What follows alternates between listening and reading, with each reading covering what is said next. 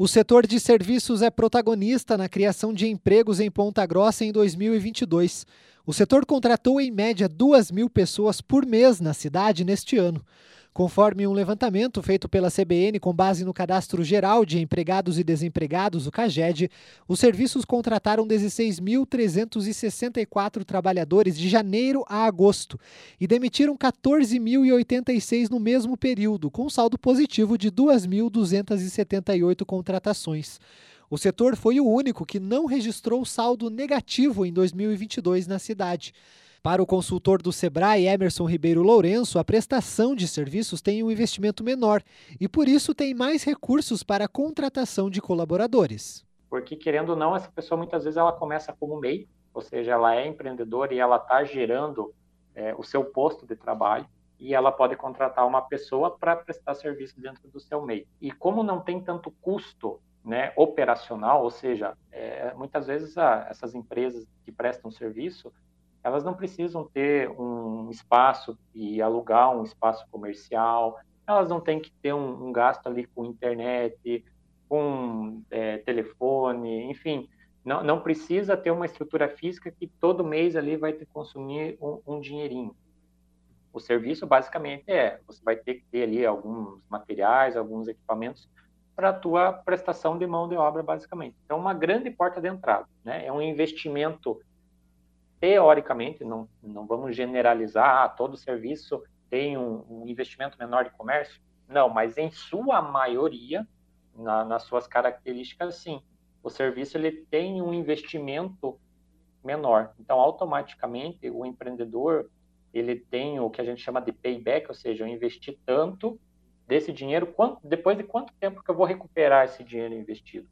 Na sua maioria, o setor, o, né, o ramo de serviço é, é o setor que tem essa taxa de payback menor. Então, isso faz com que esse empreendedor, muitas vezes, ele alavanque o seu negócio de uma forma mais ágil e faz com que ele consiga contratar mais pessoas e contratar mais funcionários e ter uma base, uma gama de, funcionários maior do que se essa pessoa estivesse no ramo de indústria, do ramo de construção, no ramo de comércio. Então, por isso que, querendo ou não, o serviço ele acaba sendo o grande propulsor na questão de geração de emprego. O saldo do setor em agosto deste ano foi de 544 empregos criados em Ponta Grossa. Do número total de pessoas com carteira assinada no município, os serviços correspondem a 45%. O estoque de empregos atingiu a marca de 95.729 pessoas contratadas. Desse número, 43.688 são do setor. Em seguida, 23.885 pessoas estão contratadas no comércio e 19.020 na indústria. O consultor destaca os pequenos comércios que trabalham com prestadores de serviços. Basicamente fica polarizado, né? Na, nos setores de serviço e comércio, basicamente a geração de, de emprego e renda. A partir do momento que você começa a, a caminhar, olhar pela cidade, você vê vários pequenos comércios, né? E dentro desses pequenos comércios, muitas vezes tem pessoas dentro desses comércios prestando serviços em outras organizações e muitas vezes nas grandes organizações. Ou às vezes temos empresas que não têm uma estrutura física e a pessoa é só uma prestadora de serviço para uma outra grande empresa, para uma média empresa ou muitas vezes para uma outra pequena empresa, ou muitas vezes para o poder público, né? Emerson também chama a atenção para a qualificação profissional. Muitas vezes as pessoas caem no, num achismo, né? Muitas vezes, ou numa zona de conforto, que, ah, eu sei tudo, eu sei como é que funciona esse processo, eu não preciso me atualizar muitas vezes algum outro, um concorrente seu, né, abre no mesmo segmento que você está exercendo e ele tem um sucesso e ele acaba pegando uma, uma fatia do seu mercado porque você não acabou se atualizando, você muitas vezes não atualizou ali determinado processo interno dentro da sua organização, fazendo com que você seja menos competitivo perante ao mercado. Então, buscar o aprendizado constante é de suma de suma importância para que você sempre esteja a par do que está acontecendo e sempre o que a gente chama de um passo à frente. Constantemente você tem que sempre estar um passo antes para que, se, por exemplo, aconteça alguma coisa, algum imprevisto, você já saiba como lidar com essa situação. Para o consultor, o contato com outros profissionais é indispensável para o crescimento de uma empresa. E quando a gente fala de parcerias, de entender o concorrente e tudo mais, também muitas vezes é no networking que a gente fala, que é o bate-papo, basicamente, né, com as pessoas, aí tomar aquele cafezinho ali com o seu cliente, que é efetivamente onde as coisas acontecem, né? E, e nós temos ainda enraizado, por mais que nós temos tecnologia, né, ao nosso redor, rede social, é, WhatsApp, enfim, os meios de comunicação hoje elas são muito mais rápidas do que anos anteriores. Mas o olho no olho ainda ele, ele conta muito mais. Uma indicação de uma pessoa para outra, ela conta muito mais do que você começar a pesquisar pela internet um determinado produto ou serviço.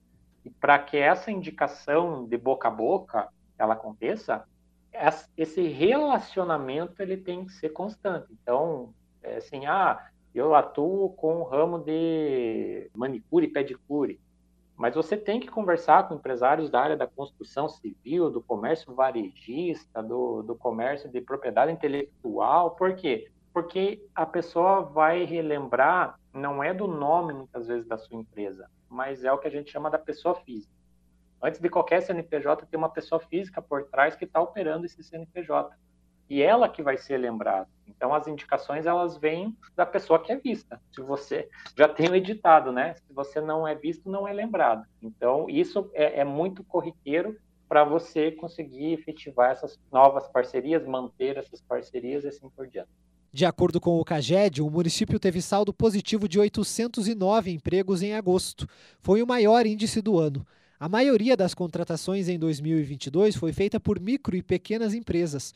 O consultor explica que a mão de obra é mais necessária em pequenos negócios, já que grandes empresas passam por automatização com o avanço da tecnologia. Em torno de quase 88% das empresas possuem até um colaborador e 8% de dois a cinco colaboradores. Ou seja, se você somar esses valores, dá quase né, 94, 95% do total geral de, é, de porcentagem de pessoas empregadas nessas pequenas empresas, que são poucos colaboradores, e normalmente é o âmbito familiar desses empreendedores, né? E são essas empresas que elas acabam gerando na questão de quantidade a maior geração de, de emprego e, e renda. É, e também, né, devido à inovação e ao desenvolvimento de novas tecnologias, as grandes empresas, normalmente, elas têm um processo mais automatizado, elas têm um processo que normalmente utiliza mais os maquinários e deixa-se da mão de obra operacional ali, ela não está sendo tão efetivamente, é, vamos dizer assim, praticada na ponta das grandes empresas. Né? Normalmente, ela procura um profissional com capital humano para desenvolver essas inovações e para desenvolver essa, essa tecnologia para justamente reduzir, muitas vezes, é, encargos é, com contratação de, de, pessoas, e isso faz com que, novamente, né, a gente enfatize o protagonismo da micro e pequena empresa nessa geração de emprego e renda.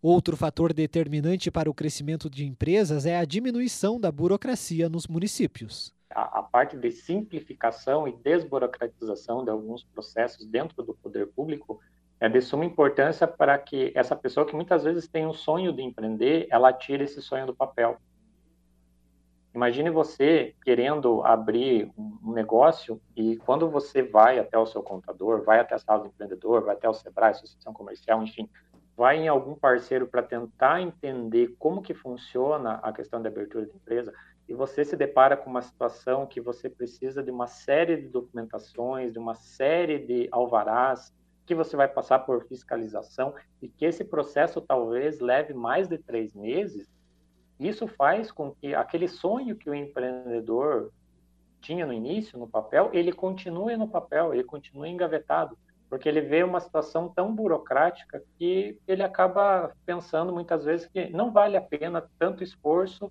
talvez eu gastar um dinheiro, ter que investir já e ter um retorno desse dinheiro investido num longo prazo devido a processos burocráticos. Hoje, como você citou Ponta Grossa, Ponta Grossa está com tempo de abertura de empresa de 10 horas. Isso é muito significativo. O estado do Paraná, a média hoje é de 15 horas para abertura de empresa. É lógico, é claro que não são para todas as empresas que isso se, se propicia, porque nós temos a figura, nesse tempo de abertura de empresa, do MEI, que é o microempreendedor individual, que é um processo mais facilitado de abertura de empresa. Isso acaba puxando o tempo de abertura para baixo. Mas, mesmo assim, todos, eu diria a, as prefeituras, elas estão com essa visão que, é, assim como a empresa tem que fazer a gestão e ela tem que ter essa visão empresarial, o próprio poder público está tendo muitas vezes essa visão. Ela precisa ser transparente e ela precisa, vamos dizer assim, não dificultar a vida do empreendedor, tirar toda essa burocracia para que o empreendedorismo dentro do município se desenvolva e as pessoas elas têm um poder aquisitivo maior para consumir dentro do próprio município. Então, para o poder público, de certa forma, tendo mais empresas no seu município, ela vai arrecadar mais e ela vai conseguir destinar esse dinheiro para a própria população. Então, o empreendedorismo hoje é, é, é realmente a base para que gere o desenvolvimento econômico dentro de um município. Um levantamento feito pelo Sebrae apontou que 92,5% das contratações no Paraná foram feitas por micro e pequenas empresas. O setor de serviços foi o líder nos primeiros oito meses do ano. Na sequência, entre os principais estão os segmentos da indústria e transformação, comércio e construção.